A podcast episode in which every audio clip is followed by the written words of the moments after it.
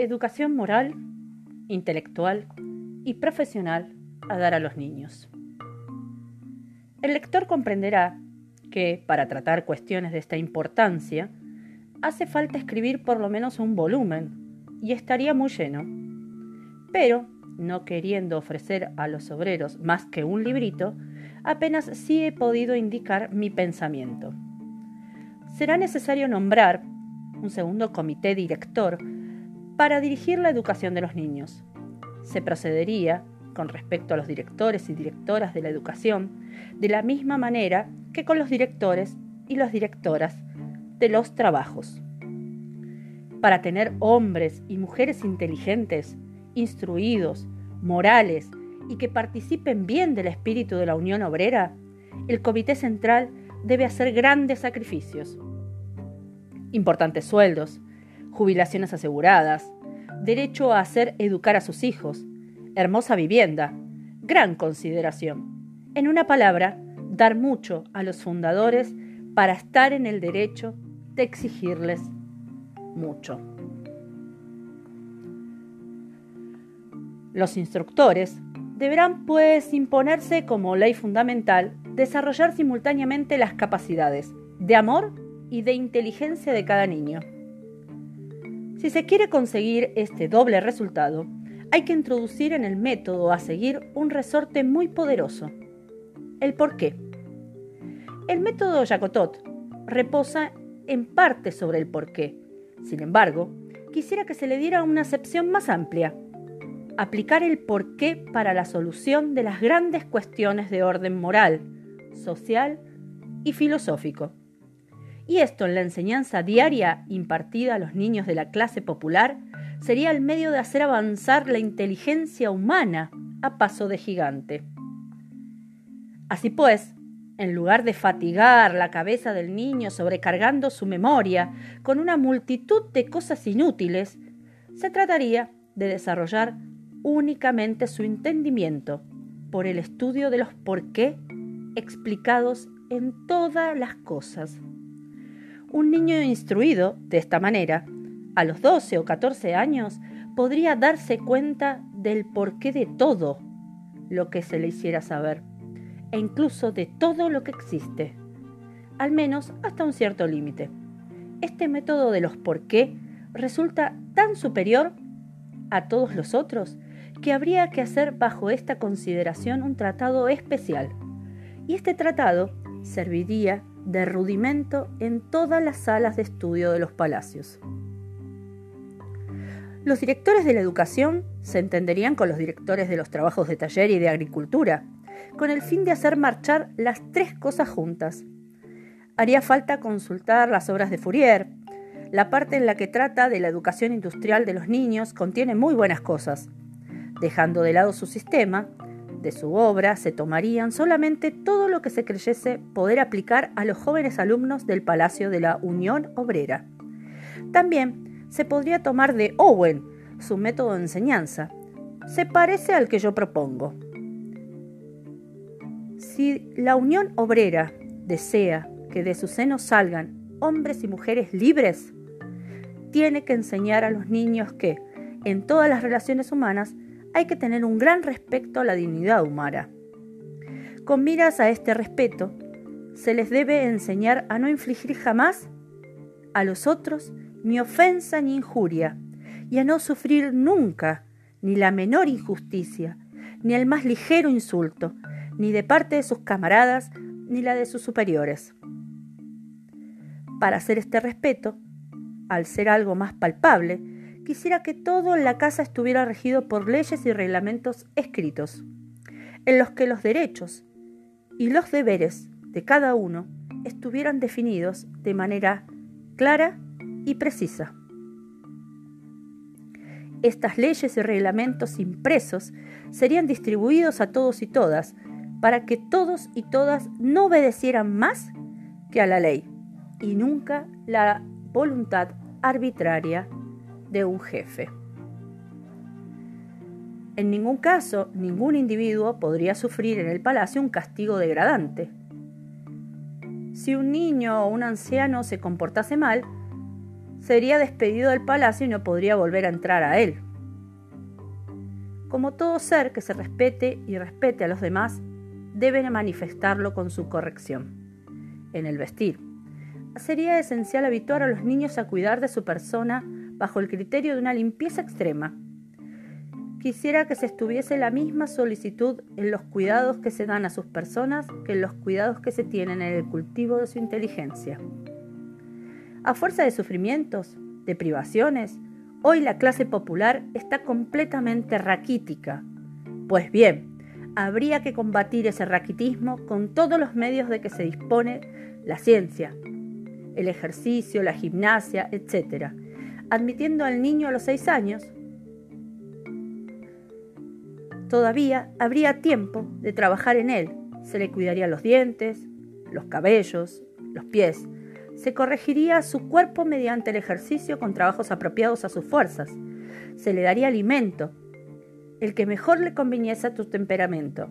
Habría que hacer numerosas series, a aquellos carne y vino, a estos legumbres, frutas y agua.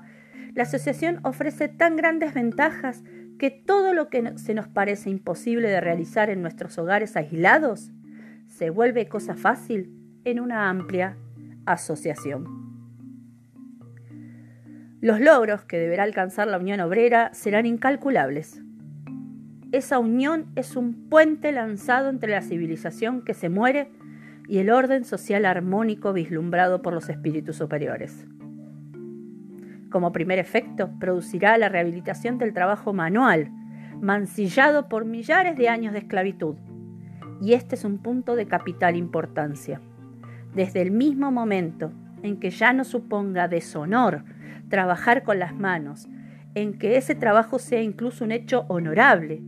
Todos, ricos y pobres, trabajarán porque la ociosidad es a la vez una tortura para el hombre y la causa de sus males. Todos trabajarán y gracias a este hecho reinará la abundancia para todos. Desde entonces ya no habrá miseria y cesando la miseria también cesará la ignorancia.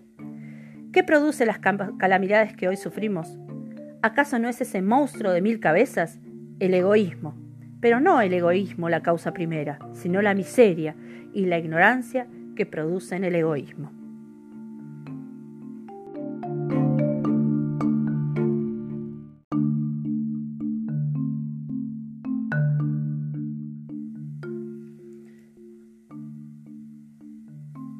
Educación moral, intelectual y profesional a dar a los niños. El lector comprenderá que, para tratar cuestiones de esta importancia, hace falta escribir por lo menos un volumen, y estaría muy lleno. Pero, no queriendo ofrecer a los obreros más que un librito, apenas sí he podido indicar mi pensamiento. Será necesario nombrar un segundo comité director para dirigir la educación de los niños. Se procedería con respecto a los directores y directoras de la educación, de la misma manera que con los directores y las directoras de los trabajos. Para tener hombres y mujeres inteligentes, instruidos, morales y que participen bien del espíritu de la Unión Obrera, el Comité Central debe hacer grandes sacrificios. Importantes sueldos, jubilaciones aseguradas, derecho a hacer educar a sus hijos, hermosa vivienda, gran consideración. En una palabra, dar mucho a los fundadores para estar en el derecho de exigirles mucho. Los instructores deberán, pues, imponerse como ley fundamental desarrollar simultáneamente las capacidades de amor y de inteligencia de cada niño. Si se quiere conseguir este doble resultado, hay que introducir en el método a seguir un resorte muy poderoso. El por qué. El método Jacotot reposa en parte sobre el por qué. Sin embargo, quisiera que se le diera una acepción más amplia.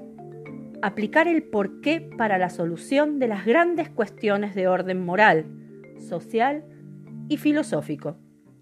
Y esto en la enseñanza diaria impartida a los niños de la clase popular sería el medio de hacer avanzar la inteligencia humana a paso de gigante. Así pues, en lugar de fatigar la cabeza del niño sobrecargando su memoria con una multitud de cosas inútiles, se trataría de desarrollar únicamente su entendimiento por el estudio de los por qué explicados en todas las cosas. Un niño instruido de esta manera, a los 12 o 14 años, podría darse cuenta del porqué de todo lo que se le hiciera saber, e incluso de todo lo que existe, al menos hasta un cierto límite. Este método de los por qué resulta tan superior a todos los otros que habría que hacer bajo esta consideración un tratado especial. Y este tratado serviría de rudimento en todas las salas de estudio de los palacios. Los directores de la educación se entenderían con los directores de los trabajos de taller y de agricultura, con el fin de hacer marchar las tres cosas juntas. Haría falta consultar las obras de Fourier. La parte en la que trata de la educación industrial de los niños contiene muy buenas cosas, Dejando de lado su sistema, de su obra se tomarían solamente todo lo que se creyese poder aplicar a los jóvenes alumnos del Palacio de la Unión Obrera. También se podría tomar de Owen su método de enseñanza. Se parece al que yo propongo. Si la Unión Obrera desea que de su seno salgan hombres y mujeres libres, tiene que enseñar a los niños que, en todas las relaciones humanas, hay que tener un gran respeto a la dignidad humana. Con miras a este respeto, se les debe enseñar a no infligir jamás a los otros ni ofensa ni injuria, y a no sufrir nunca ni la menor injusticia, ni el más ligero insulto, ni de parte de sus camaradas, ni la de sus superiores. Para hacer este respeto, al ser algo más palpable, quisiera que todo en la casa estuviera regido por leyes y reglamentos escritos, en los que los derechos y los deberes de cada uno estuvieran definidos de manera clara y precisa. Estas leyes y reglamentos impresos serían distribuidos a todos y todas para que todos y todas no obedecieran más que a la ley y nunca la voluntad arbitraria de un jefe. En ningún caso, ningún individuo podría sufrir en el palacio un castigo degradante. Si un niño o un anciano se comportase mal, sería despedido del palacio y no podría volver a entrar a él. Como todo ser que se respete y respete a los demás, deben manifestarlo con su corrección. En el vestir. Sería esencial habituar a los niños a cuidar de su persona bajo el criterio de una limpieza extrema. Quisiera que se estuviese la misma solicitud en los cuidados que se dan a sus personas que en los cuidados que se tienen en el cultivo de su inteligencia. A fuerza de sufrimientos, de privaciones, hoy la clase popular está completamente raquítica. Pues bien, habría que combatir ese raquitismo con todos los medios de que se dispone la ciencia, el ejercicio, la gimnasia, etc., admitiendo al niño a los seis años, todavía habría tiempo de trabajar en él. Se le cuidarían los dientes, los cabellos, los pies. Se corregiría su cuerpo mediante el ejercicio con trabajos apropiados a sus fuerzas. Se le daría alimento, el que mejor le conviniese a tu temperamento.